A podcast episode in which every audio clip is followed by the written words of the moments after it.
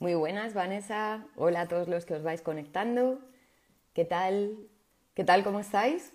¿Cómo habéis empezado el año? Es el primer MetriLife del año.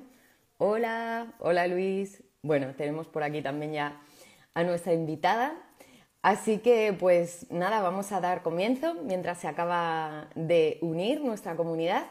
Un placer inaugurar los MetriLife de este año. Vamos ya por el capítulo número 62 de los MetriLives, que se dice pronto.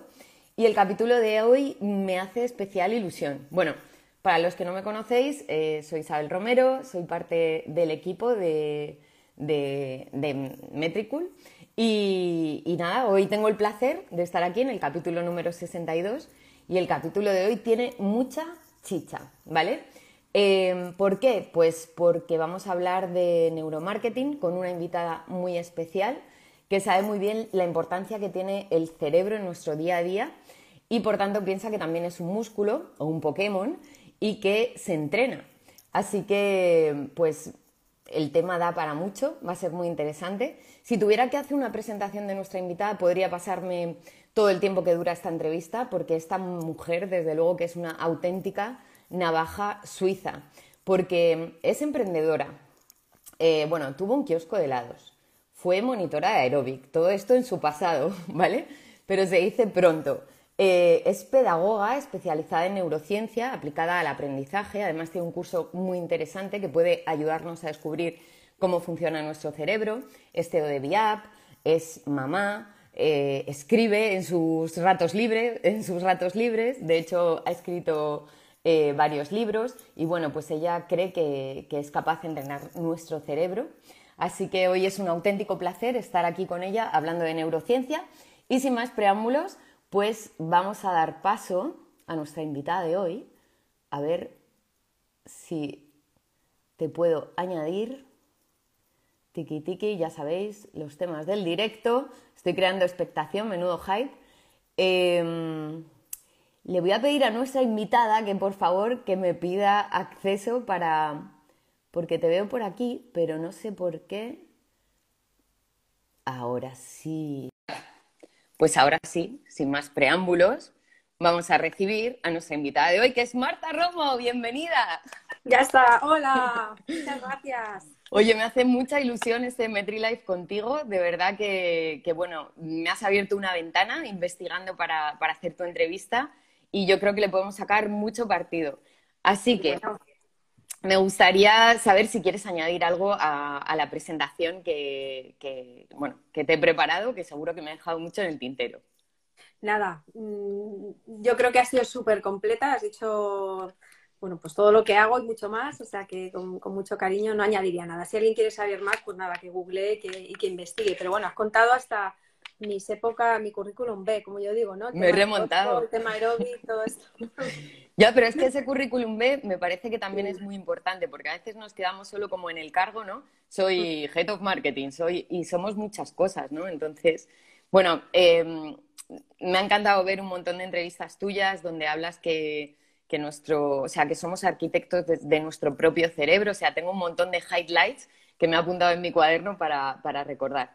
Pero yo creo que para empezar, porque todo lo, que lleva la palabra neuro como que parece que está de moda, sobre todo los que nos dedicamos al marketing, mm, me gustaría que hicieras una explicación cortita, como qué es el neuromarketing. Yo sé que es muy amplio, pero para que todos los que se están uniendo, pues que sepan qué es el neuromarketing. Bueno, pues mira, el neuromarketing eh, está dentro de todo lo que llamamos las neurociencias aplicadas. Entonces, las neurociencias son cada una de las ciencias que se dedican al, estudio del sistema nervioso desde distintas perspectivas, Entonces, bueno, pues el marketing eh, estudia el sistema nervioso de, los seres humanos pues al recibir diversos eh, estímulos que, tienen que ver con el mundo de, pues, bueno, de, la atención, con el mundo de, las compras, con el mundo todo, todo esto, ¿no? Pero siempre desde ese punto de vista de ciencia. Perfecto. Hay, hay una entrada en tu blog que me encanta, que se llama Neurotonterías, ¿no? Entonces haces como pequeños... Em, entonces, me gustaría, antes de empezar en materia, que juguemos a un pequeño juego. Yo te voy a plantear como eh, frases hechas que dentro del mundo del marketing, de las redes sociales, eh, parecen como mantras. para que tú nos digas si realmente es una neurotontería o hay algo de verdad en ello, ¿vale? Venga, ¿te apetece? Dispara. Vamos a jugar. Vale. Una frase que eh, hemos oído millones de veces. El ser humano tiene menos atención que el pez globo. Si no eres capaz de captar la atención en los primeros segundos, tal, tal, tal, es imposible que te presten atención. ¿Neurotontería o hay algo de verdad en esto? es que has dicho dos cosas diferentes. Por un lado, que tenemos poca atención, que esto no es cierto, esto sí que es una neurotontería, el hecho de limitar la atención a, a un tiempo determinado o el hecho de hablar de las curvas atencionales no tiene ningún fundamento científico, ¿vale? Podemos tener tanta atención como em, el estímulo al que estamos atendiendo nos interese y nos apasione. O sea, que depende de otras variables, no de la cantidad o de la, no de la capacidad atencional que tenemos, ¿vale? Y por otro lado, la segunda parte de tu afirmación sí que es cierta. O sea, es verdad que esos primeros segundos, podríamos decir que no hay una segunda oportunidad para causar una primera impresión cuando te están ofreciendo una, un estímulo, ¿no? Esa primera impresión, esos primeros segundos sí que van a ser determinantes para despertar, para encender esa bombilla que es la atención, tiene muchísimo que ver con, la mm, curiosidad, ¿no? Vale, pues vamos a volver luego a este tema cuando nos metamos más en redes sociales, porque claro, en redes sociales hay que impactar ahí a la primera, a ver qué consejos nos das. Vale, siguiente afirmación, bueno, vamos a ver si, si es verdad o no. Existen palabras mágicas dentro del marketing, como gratis, ganancia. Em, bueno, hay listas circulando por Internet de palabras mágicas para usar dentro de, los contenidos porque se supone que son mágicas porque hacen reaccionar al cerebro. Vale, esto es cierto que hay determinadas palabras que despiertan en nosotros esa, bombillita, esa curiosidad, pero lo que también es cierto es que estas palabras funcionan eh, a corto plazo. Es decir, no puedes utilizar este tipo. Al final son palabras, yo las llamo palabras promesa, ¿no? Te están prometiendo algo y tú te lo crees. Entonces, no se puede abusar de las, de las promesas porque al final está en juego la, la, confianza y la credibilidad y llega un momento que no puedes estar todo el tiempo prometiendo. Obviamente hay que, hay que demostrar y detrás tiene que haber algo consistente. Entonces, yo soy mucho más partidaria de, bueno, se pueden utilizar estas palabras eh, mágicas, ¿no? Pero sin abusar de ellas y sobre todo con coherencia, o sea, si realmente estamos mm, ofreciendo algo que es verdadero, ¿no? Pero para mí es mucho más poderoso otro tipo de, estrategias a largo plazo, es decir, a corto plazo puede funcionar muy bien este tipo de palabras, ¿no? Pero llega un momento que, bueno, pues que la audiencia se, se, cansa también, ¿no? Entonces funciona mucho más el, no sé, el poder de las historias, por ejemplo, la narrativa, el conectar con el propósito, de, la gente. Ese tipo de cosas que son como más a largo plazo enganchan muchísimo más, conectan con la confianza, con la credibilidad y desde mi punto de vista son las que funcionan de verdad, ¿no? Entiendo que también el tema de persuasión básica, como la escasez, bueno, eh, que es igual, ¿no? Es como las palabras mágicas, que a corto plazo te puede llamar la atención, pero si no hay consistencia detrás, Efectivamente, todo esto tiene que ver con, bueno, pues con apelar a la supervivencia de, la, gente al final, ¿no? Pero llega un momento que las personas cuando han satisfecho esa supervivencia inicial buscan algo más, ¿no? Y ahí es donde ya indagan mucho más y, por eso creo que estas cosas funcionan muy bien como una puerta de entrada, como, como bueno, pues a corto plazo, eh, pero a medio largo plazo necesitas algo más. Ahí puede ser que me equivoque cuando hable por, el tema, bueno, mm, que no emplee las palabras correctas, eh, pero si no me equivoco, em, hablamos o, te he oído hablar del tema de circuitos que se activan, ¿no? Que hay un circuito que es el de amenaza y otro el de recompensa, ¿no? Y que no puedes estar en medio. Algo así. He hecho, hecho los deberes. efectivamente. Vale, entonces, ante las redes sociales, ¿qué circuito se activa? ¿O realmente se pueden activar los dos, claro, ante el estímulo? No, totalmente, totalmente se activa el circuito de recompensa. O sea, es algo que además está bastante estudiado, que todo este tipo de, sistemas ¿no? que tienen que ver con, el mecanismo de poder interactuar en tiempo presente con, un contenido, con una fotografía, eh, eh, el me gusta, todo esto que es tan inmediato, eh, esta inmediatez tan grande y provoca en nosotros pues como una satisfacción, eh, bueno, pues mucho placer. y entonces esto conecta con este sistema de, recompensa que tiene que ver con la dopamina. Digamos que es una especie de dopaje natural, ¿no? Que nos hace sentir muy bien. Pero es cierto que esto también, mal utilizado, pues se puede volver en nuestra contra, porque esto hace que al final, pues las redes sociales sean muy adictivas, ¿no? Eh, eh, pues eso, el dopaje, ¿no? Al final quieres más y quieres más y quieres más y luego también es cierto que, sucede ese fenómeno, un fenómeno muy curioso, que es que por un lado estás muy enganchado, ¿no? Ese sistema de recompensa está buscando activarse, ¿no? Esa, dosis de dopamina a del móvil o el ordenador y necesitas abrir eh, eh, y, mover el dedito, o sea, este gesto que además se ha demostrado que funciona muchísimo mejor el arrastrar hacia arriba que, otros tipos de, formatos, ¿no? Mejor en vertical, tienen que ver precisamente con, esa inmediatez. Eh, y llega un momento que a lo mejor si no satisfaces, imagínate que en, las redes dejaran de pasar cosas, ¿no? Que de repente no tuviéramos esa inmediatez, que nadie estuviera compartiendo stories o... O, que no tuviéramos likes. O que no tuviéramos likes, todo esto que se ha planteado ya en serio muchas veces bueno, pues esto hace que, al final mm, todo lo contrario, ¿no? Digas, ostras, ¿qué está pasando? ¿Qué me estoy perdiendo? Y activemos el otro circuito. O incluso ante comentarios negativos que puedas sufrir, pues actives el otro circuito, ¿no? Pero si ya estás enganchado, o sea, si ya hay una adicción de alguna manera, es muy difícil que, esto desaparezca por el sistema de amenaza, ¿no? No, no funcionaría, no huiríamos de ello. Y mm, Claro, respecto a las redes sociales, bueno, también se habla mucho sobre eh, el tema de la atención. De hecho, es un tema que tú tratas bastante en profundidad, ¿no? Em, ¿Crees que las redes sociales nos quitan atención? ¿O cómo deberíamos usar las redes sociales para, que nuestra atención, o sea, para no distraernos? Bueno, más, más que nos quitan, la captan, o sea, la, la secuestran. O sea, la, Qué bueno lo del secuestro. sí, porque al final es un secuestro en toda regla, ¿no? Llega y zasca, Pero es cierto que eres tú el que tienes que abrir, encender. O sea, hay un, hay un, disparador inicial que depende exclusivamente de ti. El resto, em, si tu, el músculo de la fuerza de voluntad no está muy fortalecido, eh, por lo que sea, porque lo tengas débil de, de por sí, o porque estés cansado, tengas, eh, hayas dormido mal, em, tengas eh, algún sentimiento de vacío, de soledad, mm, algo así, este tipo de, situaciones van a hacerte mucho más vulnerables hacia, hacia ese secuestro, ¿no? Hacia que, las redes sociales puedan captar tu atención. Pero, pero es cierto que eres tú el que eliges abrirlas. O sea, hay un, hay un espacio grande de libertad.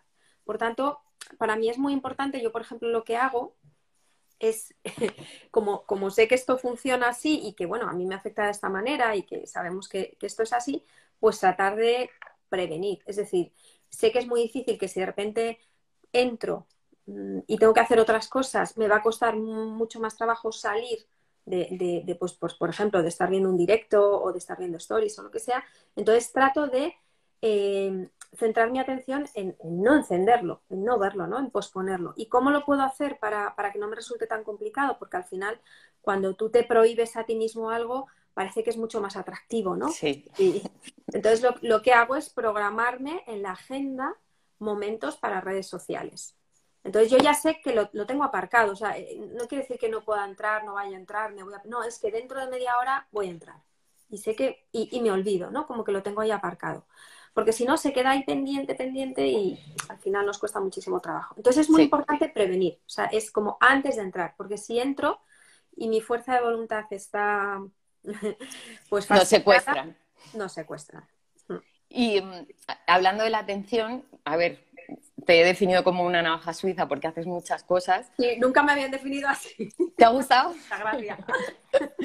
eh, claro, em, ¿qué haces tú para mantener la atención pues eso, eres CEO de una empresa, eh, das clases, escribes, eh, haces consultoría, llevas tus redes sociales, entiendo que eh, tú gestionas tus propias redes. entonces, ¿cómo, ¿cómo, haces para, para poner la atención en lo que realmente hace falta en cada momento? Que esto nos viene muy bien a todos, yo creo. Sí, pues mira, eh, a ver, es cierto que, es algo de lo que me siento bastante, o sea, que estoy contenta como, con cómo gestiono esta que hay en mi vida, ¿no? Que, es verdad que siempre ha sido así, o sea, yo, yo soy una persona de muy multi, o sea, mi, mi, a mi cerebro le gusta mucho estar metido en muchos proyectos, en muchas iniciativas, em, y es cierto que ha habido muchos años en mi vida donde lo he pasado muy mal por esto, pues mucho estrés, incluso pues he llegado a enfermar eh, por, por, por, estrés, ¿no? Tuve una fatiga adrenal eh, interesante, ¿no? Y, y, ahí, bueno, al final hay veces que hay que tocar fondo, ¿verdad? Para, para volver a, a, ponerte de pie, ¿no? Sobre unos buenos cimientos. Y, y, es cierto que a partir de ese momento me puse un poco a investigar en qué podía hacer yo o qué, o qué hacían esas personas que realmente llegaban a tantas cosas. Porque claro, a, mi nivel de responsabilidad yo decía, bueno, yo soy una Mindundi, como que, quien dice, ¿no? Aquí hay un montón de gente en el mundo que tiene muchísimas más responsabilidades que yo, que hace muchos más proyectos que yo y que ves que, pueden y que están sanos y felices, ¿no? Y entonces empecé a, investigar, a leer, a entrevistar a gente y, bueno, y de ahí salió el, libro Entrena tu cerebro, por esa inquietud mía, después de, de haber estado malita, por saber cómo podría yo eh, mejorar eh, o entrenar mi cerebro para poder llegar a más cosas sin penalizar mi, bienestar ni el de mi familia. ¿no? Entonces, básicamente, em, yo lo que hago, o todo esto está basado en, una serie de actividades que tienen que ver con, por un lado, cuidar muchísimo el sueño, o sea, ser muy tajante con el tema del sueño, muy disciplinado, porque el sueño es la base de todo para, nuestro cerebro, es cuando nos reseteamos por la noche. Y si no has dormido bien, por mucha teoría que te sepas, muchas cosas que te sepas, vas a estar irascible, fuerza de voluntad cero, eh, todo se va al garete. Entonces, el sueño, el movimiento, no solo hablo de deporte, que también, sino tener una vida con movimiento, activa. Esto quiere decir que, por ejemplo, yo cuando tengo muchas veces reuniones que ahora son telefónicas o por videollamada, trato de hacerlas al aire libre, me voy y andando, ¿no? Movimiento. O sea, el meter el movimiento en mi vida ha sido también súper interesante para, el tema atencional. Eh, la luz solar, la luz es algo que, mm, bueno, con el tema del cambio horario, sobre todo en España, en otros países no, no sé tanto, pero en España, países nórdicos, es, es un horror, eh, porque nos metemos a trabajar, sobre todo los que trabajamos en oficinas y tal, y nos aislamos de la luz solar. Todo es luz artificial. Entonces yo trato de exponerme mucho todos los días, todo lo que puedo, a, la luz del sol. Y esto me ha permitido también regular mis, ciclos de sueño, poner en orden un montón de, ciclos de, mi organismo. Y, todo esto contribuye. ¿no? Luego es cierto que yo también hago un tipo de entrenamiento cerebral que se llama neurofeedback, que es una estimulación eh, con la que yo trabajo, que también me ayuda muchísimo. Eh, la actividad contemplativa, meditación, oración, eh, es algo que también nos ayuda mucho a contactar con el presente y a mí también me ha servido bastante. Y luego, por último, algo que, me ha ayudado mucho es empezar a investigar eh, más allá de lo que yo ya sabía sobre la atención. Yo, yo vengo del mundo de la pedagogía, eh, soy pedagoga y luego me especialicé en todo lo que es la neurociencia del aprendizaje, del liderazgo y tal, pero yo me había conformado con lo que me habían enseñado hace años sobre la atención. Y, es cierto que yo pensaba, digo, Jue, yo cuando terminé la carrera y seguro que hay un montón de investigación después sobre este tema y quiero saber, ¿no? Entonces empecé a investigar, a investigar. Y una de las cosas que más me llamó la atención es que nuestra capacidad atencional realmente depende de las creencias que tenemos sobre nuestra propia capacidad atencional.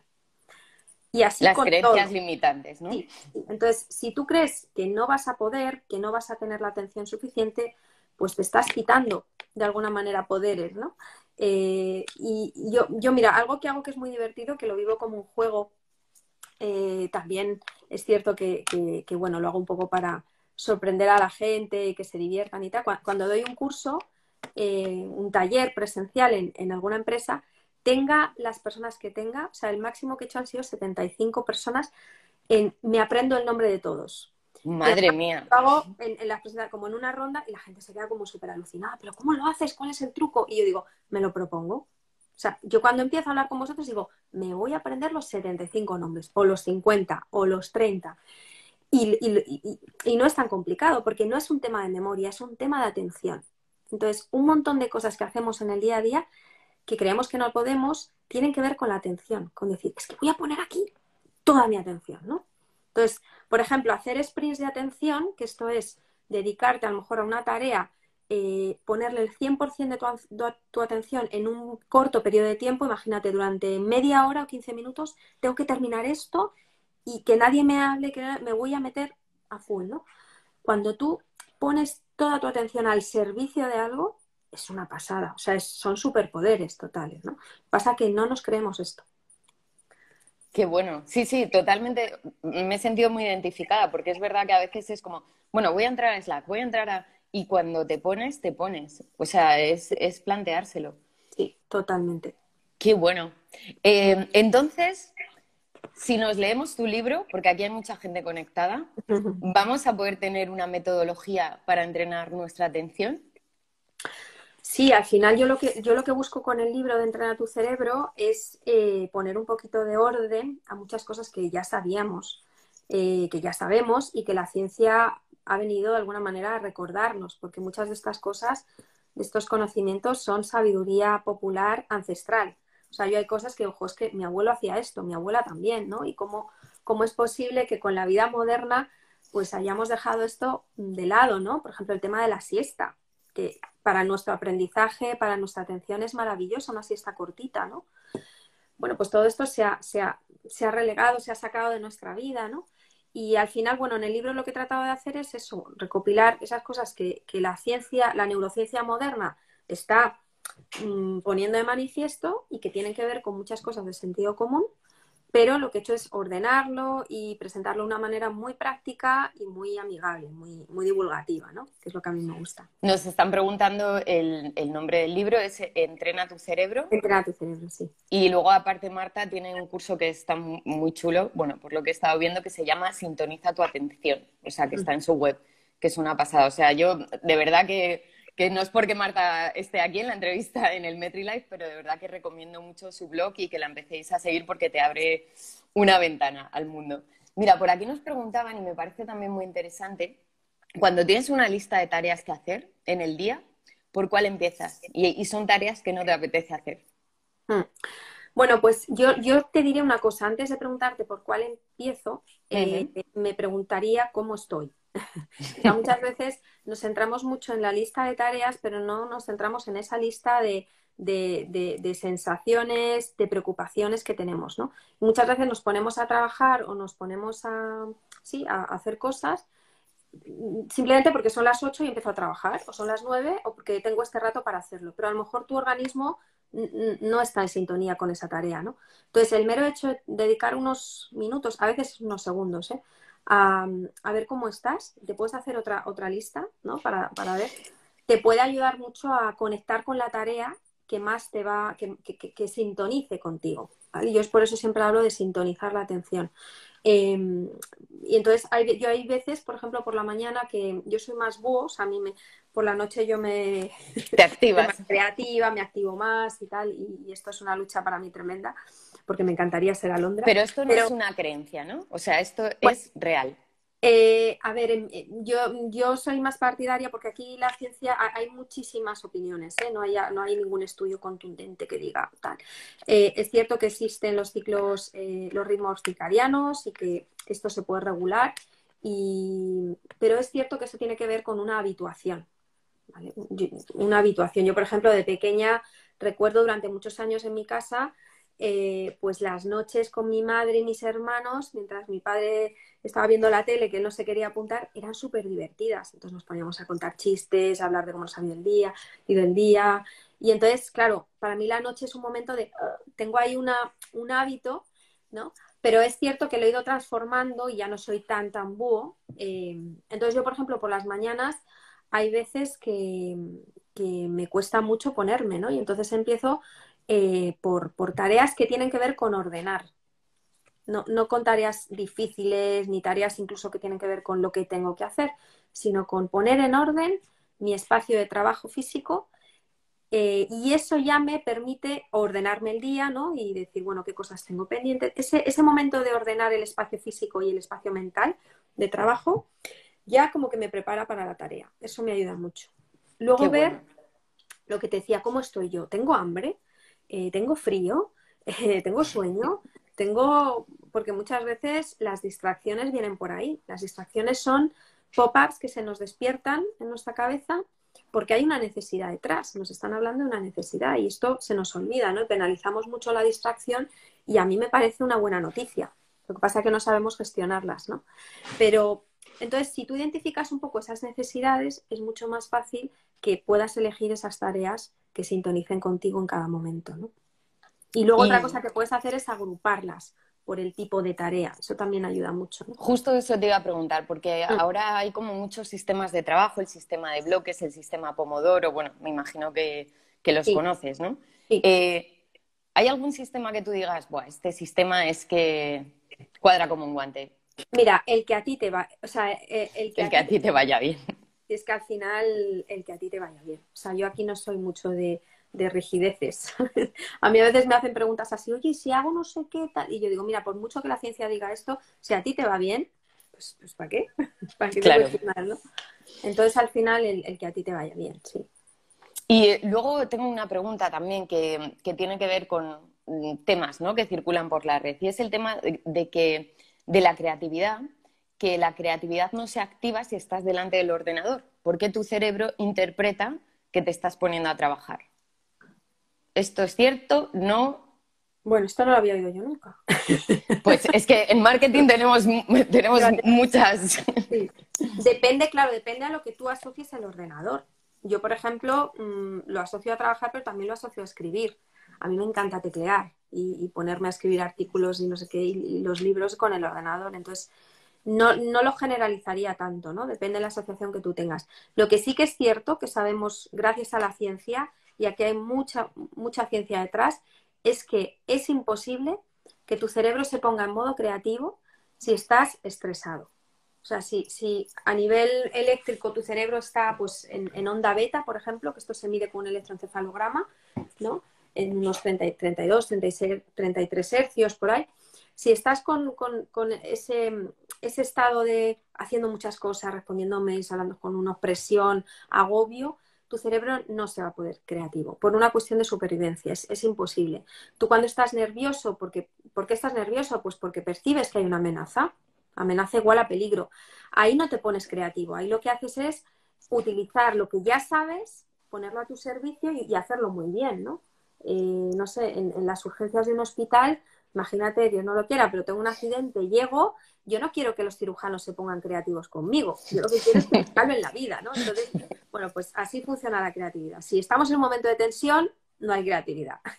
Hago muy bien lo que yo sé hacer y lo que tengo grabado ahí en, toda mi experiencia, toda mi memoria. Entonces, ¿qué es lo que funciona? ¿Qué es lo que se ha demostrado que funciona? Bueno, pues básicamente se sabe que siempre, siempre, siempre, siempre, el 100% de las ocasiones, justo antes de tener un pico creativo, lo llamamos un momento eh, gamma, ¿vale? ondas gamma, que suele estar por, eh, por encima de 42 hercios, justo antes de tener ese momento creativo, estábamos en onda alfa, que esto tiene que es un estado mental que tiene que ver con la tranquilidad, con la relajación, pero con estar mentalmente activo, activos, ¿vale? No quiere decir que estás así Que estemos durmiendo. Claro, sino que puedes estar a lo mejor, eh, y sobre todo el onda alfa se suele activar cuando eh, estás pensando en el futuro de manera positiva, la anticipación positiva, pues qué voy a hacer este fin de semana, eh, qué voy a hacer en vacaciones, bueno, cosas así, organizarte el día. Este tipo de cosas hacen que, bueno, que se active en nosotros ese estado mental y que después tengamos picos creativos. Por eso las mejores ideas siempre vienen cuando menos te lo esperas, ¿no? Cuando, como un amigo mío decía hace, hace tiempo, eh, cuando estás en... Habla de las cuatro Bs, ves, ¿no? Dice, bed, cuando te vas a la cama, de repente empiezan a venirte ideas, eh, bicycle, cuando haces deporte, cuando vas en la bici, corres, de repente tu cabeza empieza a funcionar.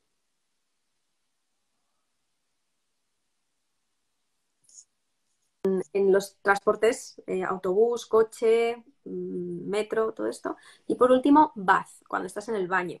en la ducha. En la ducha, en el baño, ahí de repente.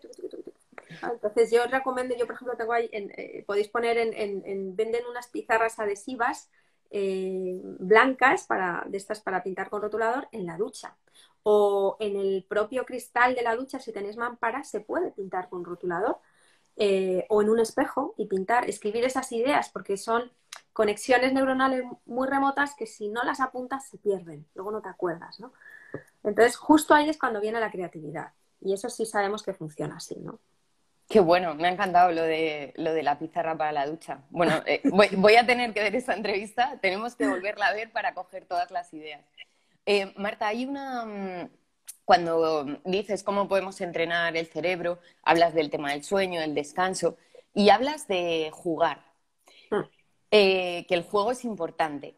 Pero claro, a veces asociamos el juego a cosa de niños, ¿sabes? De, bueno, pues jugar ¿Cómo podemos jugar siendo adultos, no? También para... Sí, esto es una pena, esto que acabas de decir que es verdad, de que asociemos el juego solo con, esa etapa de la vida es una pena. De hecho, fíjate qué curioso que los, eh, los etólogos que estudian el comportamiento animal, cuando observan que uno, un animal, a lo mejor que, está en, que están analizando, tal, deja de jugar, eh, pues eh, su, su conclusión inmediata es que está deprimido.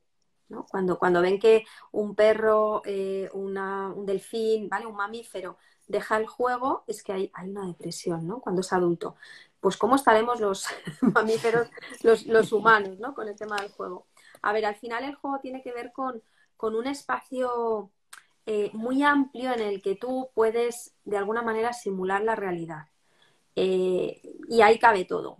simular la realidad quiere decir que no va a haber consecuencias. Eh, tú te puedes arriesgar a hacer cosas, atreverte a hacer cosas, em, y no hay una consecuencia como en la vida real, entre comillas. No, hay peligro, no hay eh, como que todo es válido, no hay daño, no hay herida.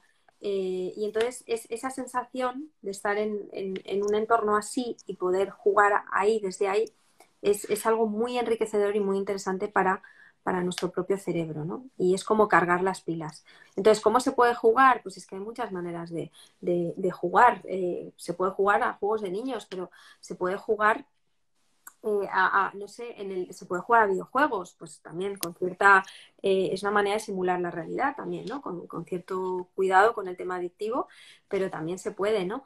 una, ocio, quedar con amigos y echarte unas risas. O sea, todo eso forma parte de esa actividad que tiene que ver con, con lo lúdico, con estar en un, en un espacio de fuera de peligro, ¿no?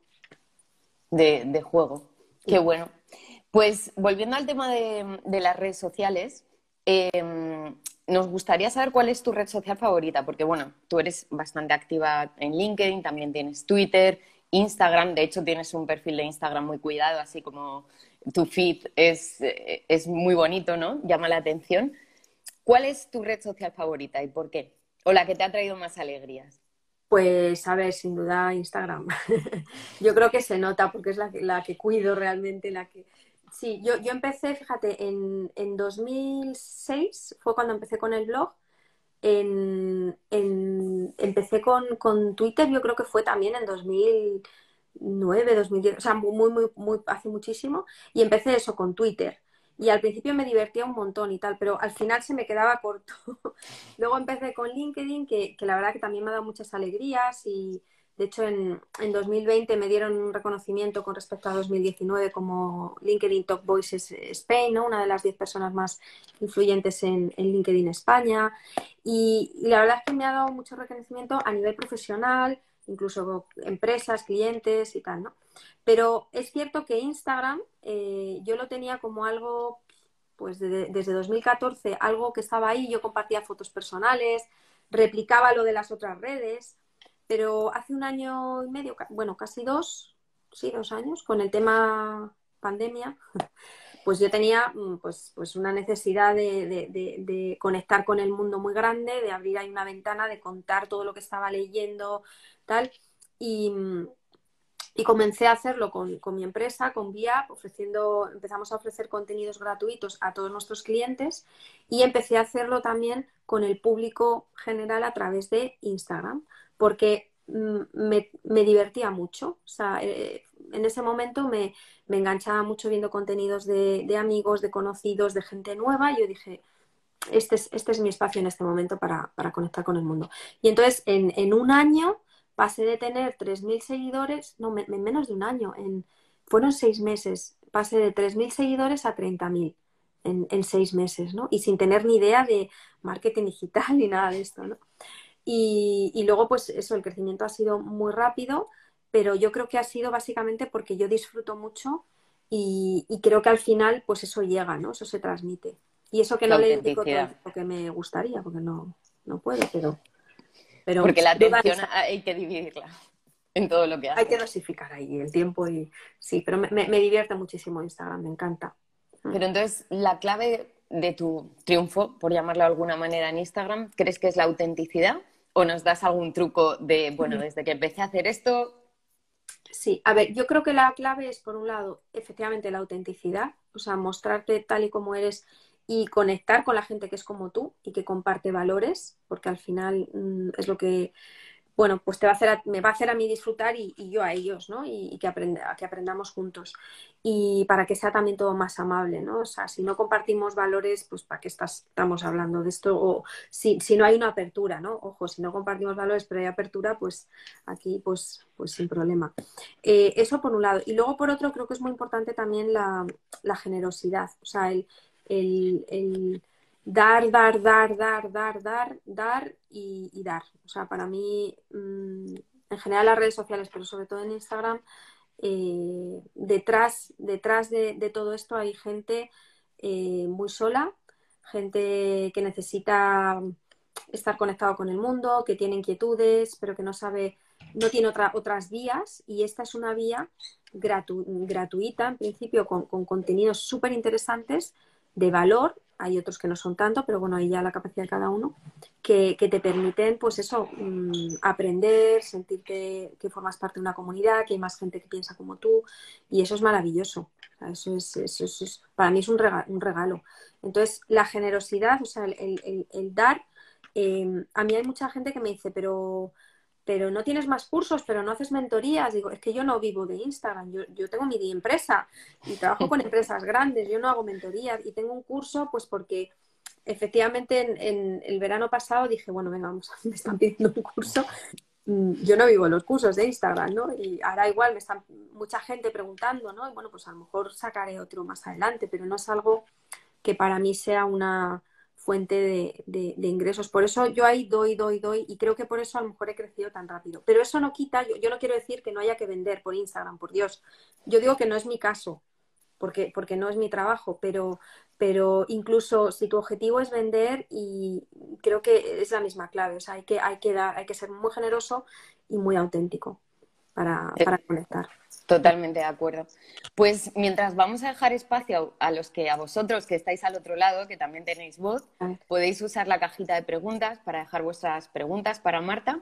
Em, quiero hacerte una pregunta, Marta, que tiene que ver con el propósito.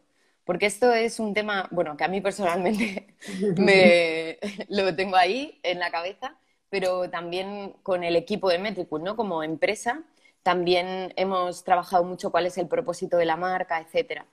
Em, ¿Cómo encontramos nuestro propósito individual? Y yo te he oído hablar de que el propósito a veces no es un propósito de vida, sino pequeños propósitos en el día a día, pero ¿cuál es tu propósito de vida y cómo encontramos nuestro propósito?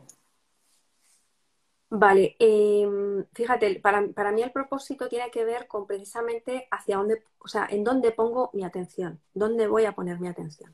Ese es, para mí, eh, ese es el, el cómo del propósito, ¿vale? El, el, el, sí, el cómo. Entonces, en mi caso, yo este año me he propuesto em, trabajar mucho lo que es la, eh, la libertad interior. Hace unas, unos días estuve compartiendo stories hablando de esto porque estoy como muy, muy flipada con, con el tema. Yo sé que suena muy friki, pero yo siempre me he puesto propósitos de otro tipo, pues cada año yo siempre digo, cada año hay que ponerse un propósito de aprendizaje muy concreto y solo uno. Y que todo tu año gire en torno, o sea, que te obsesiones con ello, ¿no?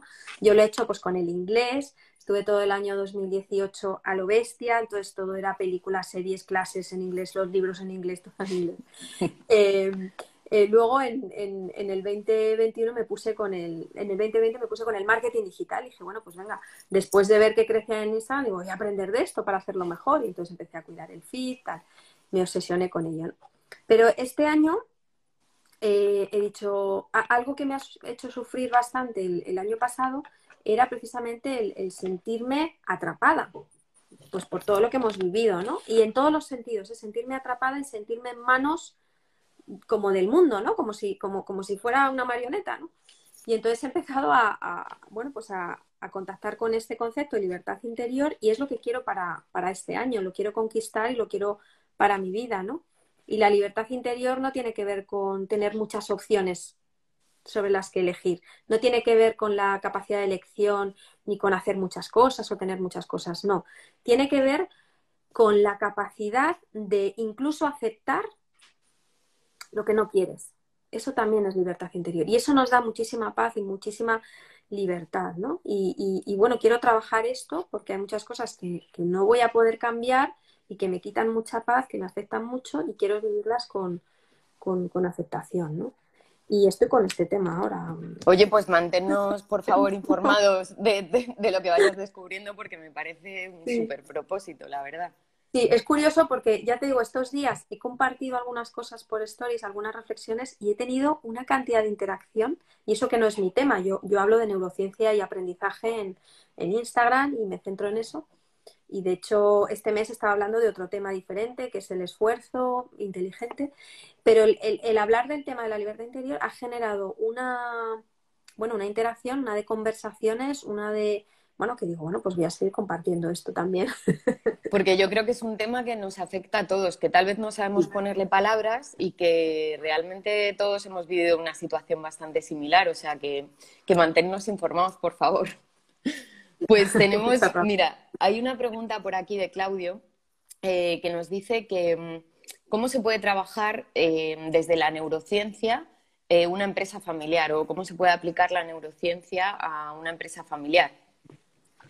Bueno, aquí más que a una empresa familiar, porque al final, mira, eh, el, tema, el tema no es el contexto, o sea, el tema no es el dónde aplicas la neurociencia.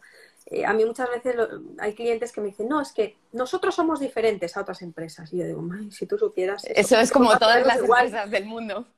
O a veces cuando trabajo con administración pública, con funcionarios, me lo dicen, no, es que nosotros, esto es diferente. Y digo, mira, somos todos personas y al final eh, los mecanismos que tiene nuestro, eh, nuestro cerebro, el sistema nervioso, nuestro organismo, son los que son. ¿no? Entonces, eh, me da igual donde estés, lo importante es que conozcas cuáles son esos, mecanismos que nos acercan a los estímulos, que es lo que se suele llamar la motivación, ese sistema de recompensa, o las cosas que nos alejan de los estímulos, ¿no? que sería toda la desmotivación, eh, despido interior, como lo quieras llamar. ¿no? Entonces, conocer un poco esos mecanismos que hacen que tu gente por un lado, quiera dar lo mejor de sí y a lo mejor mm, por otro no quieran darlo y, conocer un poco. Y hay, un tema muy interesante y es que no es pan para todos, o sea, no, no, vale lo mismo para todas las personas. Es cierto que sabemos que hay cosas muy transversales a todos. Desde la neurociencia sabemos, por ejemplo, que todo lo que tiene que ver con la incertidumbre en las empresas, en cualquier entorno, genera mucho malestar. Entonces necesitamos, de alguna manera, ciertas certezas, ¿no? Y esto tiene que ver con cómo lideras a tu gente, ¿no? O sabemos también que los momentos de evaluación en una empresa o en un, en un colegio, en una universidad, me da igual, o sea, todo lo que es evaluación, juzgar a alguien, todo esto, también nos incomoda mucho y hace que, que nos alejemos, ¿no? Pues bueno, ver cómo lo podemos cuidar, cómo podemos hacerlo de otra manera y cómo generamos un contexto donde la gente pues, pueda aprender, eh, que no haya miedo a equivocarse, eh, bueno, un contexto al final pues, que nos permita liberar, liberar todo lo que llevamos dentro, ¿no? en lugar de mm, dejarlo encerradito ¿no? y no querer compartirlo. Entonces yo le, diría a él que, pues, que hay, muchos libros de neurociencia aplicada al liderazgo, ahí hay un autor Mm, con que yo me he formado y es para mí eh, el que me abrió los ojos de, este mundo de la neurociencia, que es David Rock, David Rock, David Rock eh, que es el, creador del Neuro Leadership Institute, que, es, que, estudian temas de neurociencia aplicada al liderazgo y que haya mucho contenido detrás de ellos eh, para aplicar en el mundo de las empresas, que es lo que yo hago, por ejemplo, también ¿no? con, mi, con mi empresa. Genial. Pues vamos con la última pregunta y ya luego pasamos al final. Mira, Ana nos pregunta eh, cómo vencer el miedo cuando, cuando empiezas a emprender? Y tú esto de emprender, ¿sabes? Pues mira, yo eh, te diría, o sea, yo aquí soy un poco killer y te diría que, mm, fíjate, si yo hubiera sabido mm, muchas cosas que sé ahora, pues a lo mejor no hubiera emprendido en ese momento, en ese momento. Ahora volvería a emprender todo el tiempo. O sea, para mí no hay vuelta atrás. Yo, yo no podría irme a trabajar ahora como asalariada por cuenta ajena, o sea, imposible. Bueno, quiero decir que me tendría que ver una situación de, supervivencia muy fuerte para hacer algo así, ¿no? Mi primera opción siempre es voy a montar, voy a organizar, siempre. Entonces, eh, yo un consejo que doy es que mm, lo hagas. O sea, no, no analices mucho, no pienses mucho, porque a veces la información nos, nos asusta. La parálisis por análisis. Otra de las frases de marketing. Sí, cierto. Mira, si Amancio Ortega en su día, cuando empezó, hubiera echado números y tal, diría, uy, yo esto no lo monto. Pero es verdad. a veces ese desconocimiento o esa falta de. O sea, el ser muy atrevido. Luego ya te buscarás expertos, asesores, mentores, mentoras, expertas que te puedan ayudar a entender cosas que tengan que ver con el mundo financiero, con la estrategia, pues con el marketing, con, lo que sea, ¿no? Pero hay que empezar, hay que lanzarse, porque si no, muchas veces la información nos puede, nos puede paralizar. Totalmente de acuerdo. Pues bueno, a ver, Marta, que tampoco yo estaría contigo toda la tarde, pero claro, no es cuestión. Em, mira, nosotros en este tipo de entrevistas, el entrevistado anterior deja una pregunta, que es una pregunta de cualquier tipo, ¿vale? te lo digo porque luego te va a tocar a ti dejar para el siguiente entrevistado. Entonces, la pregunta que dejó nuestro invitado anterior, que es marketing ingenioso, eh, la pregunta es, ¿cómo ves el fenómeno Twitch mm. Para los próximos años y si crees que cambiará la forma de entretenimiento, incluso venciendo a la televisión? Esto ha sido una pregunta muy concreta de marketing, pero la pregunta vale cualquiera. Bueno, justo es un fenómeno que me, interesa mucho y me llama mucho la atención porque en, creo que era en, hace dos, sí, en 2019 eh, había como casi cuatro millones de, personas que emitían en directo y, el año pasado estábamos hablando de nueve millones. O sea, se ha triplicado. Eh, entonces, eh, yo creo que el crecimiento es súper exponencial. ya se están retransmitiendo partidos simultáneamente. las campanadas las campanadas, o sea, es cierto que yo era muy partido, o sea, yo pensaba antes que todo lo que es contenido nuevo para nuevas generaciones y tal, Twitch, Twitch, pero que se iba a seguir manteniendo televisión para determinadas cosas. Pero ahora, con todo lo, pues eso, que puedas ver un partido en directo también en streaming, que pueda las campanadas, que es como contenido viejo, como o sea, contenido antiguo, que no es de este tipo de plataformas, es como, wow, o sea, esto entonces ya Mm, va a ser la, la, pera. O sea que tenemos que ponernos las pilas para estar ahí, familiarizarnos con ello y ver si nos divierte y tal. Bueno, yo, yo hablo por mí, si me divierte y tal, para, para, para empezar a entender ese mundo y ese lenguaje, porque yo creo que también cada plataforma tiene su propio lenguaje y manera de pensar, ¿no? Entonces, yo sin duda apuesto por ello y creo que, que este crecimiento exponencial va a cambiar muchas cosas. Sí, yo, yo también. Pues Marta, ahora te toca dejar una pregunta para, nuestro siguiente entrevistado que no tiene que ver con el mundo de marketing ni nada, o sea, la pregunta que tú quieras. ah, no tiene que ver con el, con el mundo. No, no, no, no, es simplemente la que tú quieras. Pues mira, eh, eh, yo le preguntaría la típica pregunta que nos hacen a todos, que yo, que yo me la pregunto de vez en cuando, la, la tengo aquí para que no se me olvide, es ¿qué quieres ser de mayor? Ay, qué buena esta pregunta que nos hacían de pequeñitos, ¿tú qué quieres ser de mayor? Pues hay que hacérsela constantemente, ¿no? Entonces ahora mismo, en ese momento de tu vida, ¿qué te gustaría? Pues ser de mayor. ¿Y tú qué quieres ser de mayor, Marta? Pues mira, yo ya te he hablado antes que quiero ser libre. y pues mira, quiero, quiero, pues quiero ser una disfrutona de mayor. Jugar más, tenemos que jugar más ojalá, ojalá pueda, bueno, ojalá no, estoy segura que voy a conseguir poder mantener un poco el, ritmo que tengo, que me gusta, que, me hace disfrutar y que me permite también tener mucho tiempo para, hacer otras cosas más allá de trabajar que, me permiten disfrutar mucho. Entonces, más de eso, quiero ser más disfrutona todavía. Me gusta, me gusta. Pues bueno, antes de despedirnos, a todos los que estáis al otro lado, muchas gracias. Y, recomendar que sigáis la cuenta de Marta, el blog, o sea, es impresionante su libro. Eh, yo no lo tengo, pero que sepas que ya, ya me lo he comprado, eh, porque al final todo lo que sea aprender y entrenar nuestro cerebro, o sea, yo creo que, que nos hace crecer y, y, ya está, y en eso estamos. Y Marta, a ti de verdad que muchísimas gracias, que eres una persona, una navaja suiza, pero que transmites mucha autenticidad y que da gusto hablar contigo. Ojalá que un día pueda ser de tú a tú y en directo. Pues sí, ojalá, Sonia. Muchísimas gracias por, este ratito. Y nada, y un besazo enorme a, todos los que habéis estado aquí acompañándonos, que, es una alegría, ¿no? Ver todo este movimiento por aquí. Pues sí. Nos vemos en otra. Gracias a todos. Chao, hasta el siguiente MetriLife.